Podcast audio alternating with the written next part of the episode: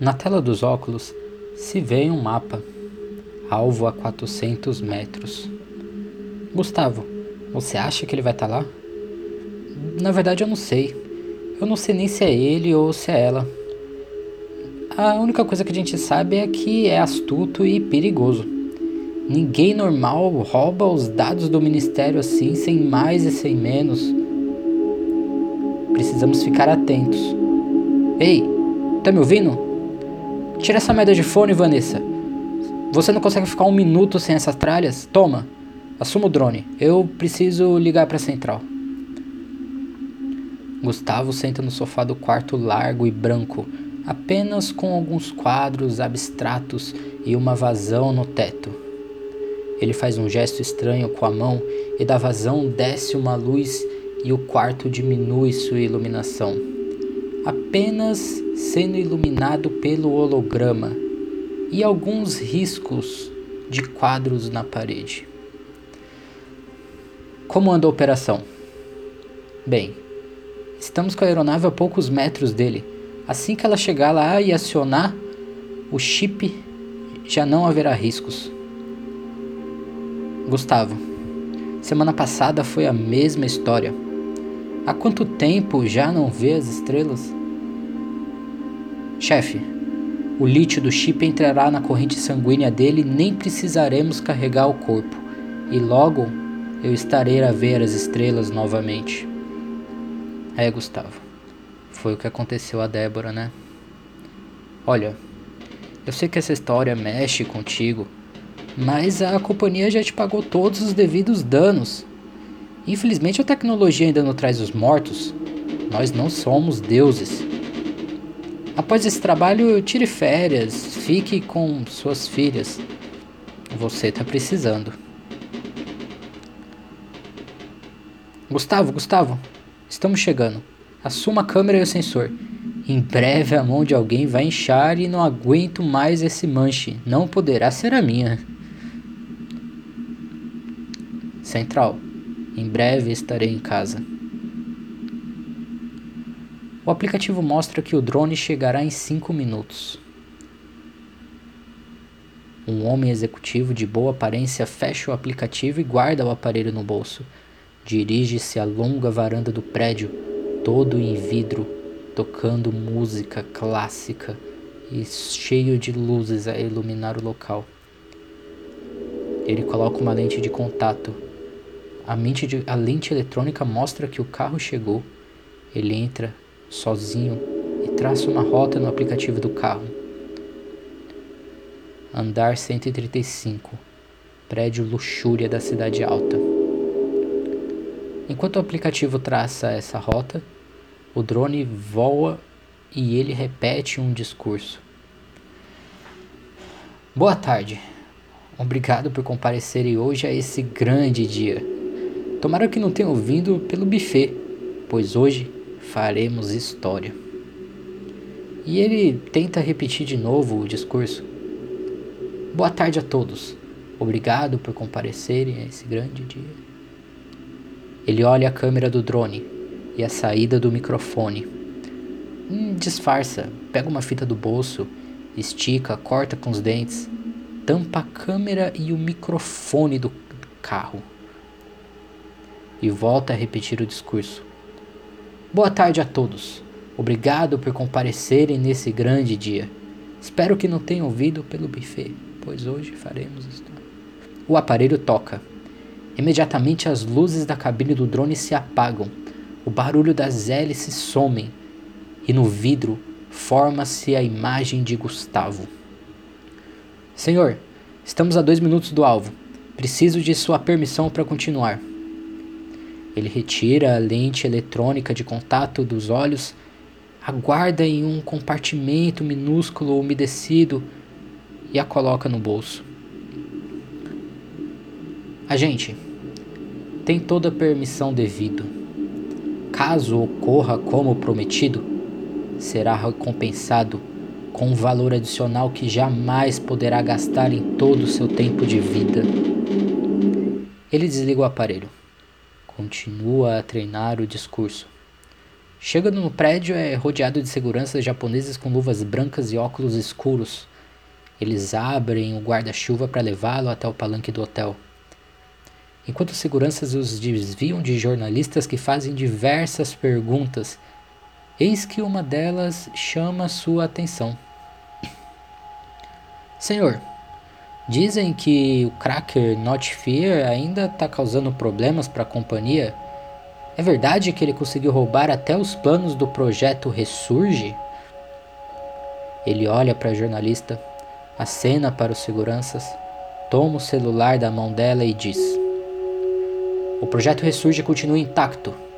Os métodos do terrorista Not Fear já foram corrigidos e em breve ele será encontrado pela justiça e pagará pelos seus crimes. Imediatamente o segurança o interrompe e o leva para dentro, enquanto os flashes dos fotógrafos iluminam suas costas. Gustavo, traga meu copo. Chegou a hora. Vanessa pega o celular enquanto pilota o drone, com a lente de contato e os óculos que mostram todas as coordenadas e câmeras do drone. Ela toma um gole, retira os óculos e confirma no aplicativo. Enviar ondas magnéticas. Ela olha fixamente para Gustavo, que acena a cabeça, olha para baixo. O drone imediatamente cai. Na câmera, eles veem as luzes do prédio se apagando e a perca de sinal do drone pelos óculos. Enviamos as ondas Todo equipamento eletrônico num raio de 20 metros foi destruído. Que Deus nos perdoe. Vanessa bloqueia a tela do aparelho. O aparelho reflete os seus olhos molhados. E ela diz: Então é isso que os pilotos sentem ao bombardearem suas vítimas, né, Gustavo? Vanessa, Agradeça por nunca ter estado um dia sequer em campo de batalha, sentindo o gosto de sangue no ar, vendo as pessoas implorando pela própria morte. Sabe, Gustavo, às vezes eu não te reconheço. Desculpe, Vanessa. Tenho estado preocupado com tudo isso. São os fantasmas de sua esposa, não é mesmo, Gustavo? Eu sei que isso lhe aflige, na verdade toda a companhia sabe. Relaxa, esse será o nosso último trabalho juntos. Poderá tirar férias. E quem sabe o meu parceiro seja um pouco mais sensível. O pincel passa pelo rosto moreno. Aos poucos, a pele escura vai ficando clara. O batom sobe com a cor de pele e amacia os seus lábios. A peruca loira encaixa como uma luva em sua cabeça. Ela vira a cadeira para o espelho e o rapaz loiro, aparentando 30 anos, olha para si mesmo. Engole um comprimido. É, ficou irreconhecível. Amor, eu não sei o que seria da minha vida sem você. Estamos juntos nessa. O que for possível para nos tornar ricos eu farei. Mas essa sua nova voz, confesso, não combina nada, nada com você. Amanda, não precisa combinar. O ser humano está acostumado a reconhecer padrões em tudo ao seu redor. Esses padrões foram passados para os programas. Quanto menos padrões e combinações sermos, mais estaremos seguros. Eu sei, mas tenho medo do homem porque me apaixonei suma em meio a uma dessas personalidades. Sabe, Enzo, eu vivi toda a minha infância na Cidade Baixa. Passávamos todos os dias sobre os esgotos dos ricos olhando para o céu em busca de alguma estrela. E quando encontrávamos, era a luz de alguma máquina da Cidade Alta. Tenho medo que você seja alguma dessas estrelas. Ele olha para ela Pega uma cartela de comprimidos quase acabando, engole o penúltimo. Enquanto diz a ela, a voz grossa vai dando vazão a uma mais aguda.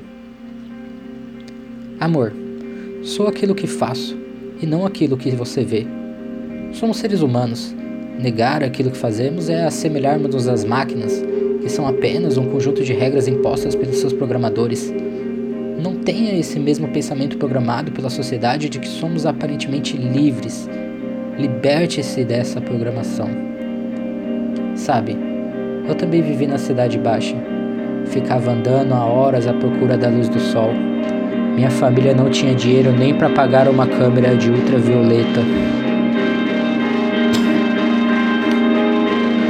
Vamos, vamos, garoto. Não consegue subir o personagem, né? Nem sei porque eu comprei essa merda de computador para você. Você só me dá desgosto. Enquanto o homem se afasta, o garoto abre o site de notícias que diz: Anvisa aprovou hoje o uso de biochips Alexis da Google. A nova tecnologia é um passo revolucionário para a automação.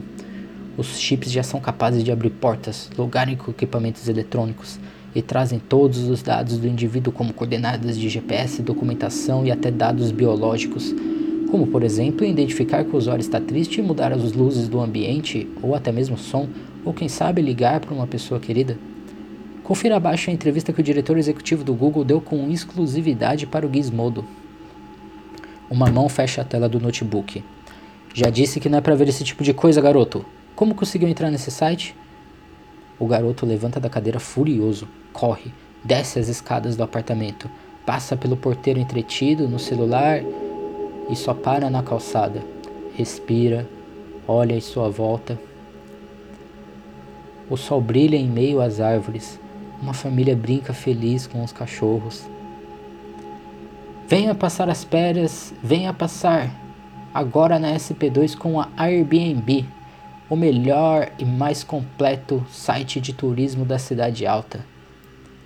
Em volta do telão, uma cidade escura cheirando esgoto com diversos cabos que vão de prédios em prédios. Há muito mais calçadas do que ruas. Os poucos carros que andam são de empresas pequenas. Um homem que vê o garoto do outro lado da calçada com cara de choro vá até ele e pergunta: Garoto, por que está chorando? Porque meu pai quer que eu me torne um jogador profissional, mas eu não quero. Quero ir pra escola, quero conhecer gente nova. Garoto, conhecer gente nova é perigoso na Cidade Baixa. A melhor escola que você pode ter é a sala de aula que seu pai leciona, a sua casa. Quero ser um desenvolvedor, criar coisas legais como o Biochip Alexis. Oh, olha só!